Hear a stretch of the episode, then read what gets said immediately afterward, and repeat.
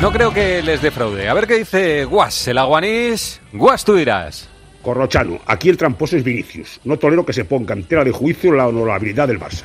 Esta cosa con un exárbitro, por más vicepresidente que fuera de la cosa, es un efecto óptico. El señor tenía una empresa legal, moderna, y la contrataron, y además lo hizo bien. Que fue casi un millón y medio de euros. Bueno, quitaré Hacienda y se queda la cosa en cuatro duros. El Barça es inocente y víctima. Ya lo dice el club en su comunicado. Sale esto cuando mejor están esta temporada en lo deportivo. Es una vergüenza. ¡Visca el Barça! ¡Visca! Gracias, Guas.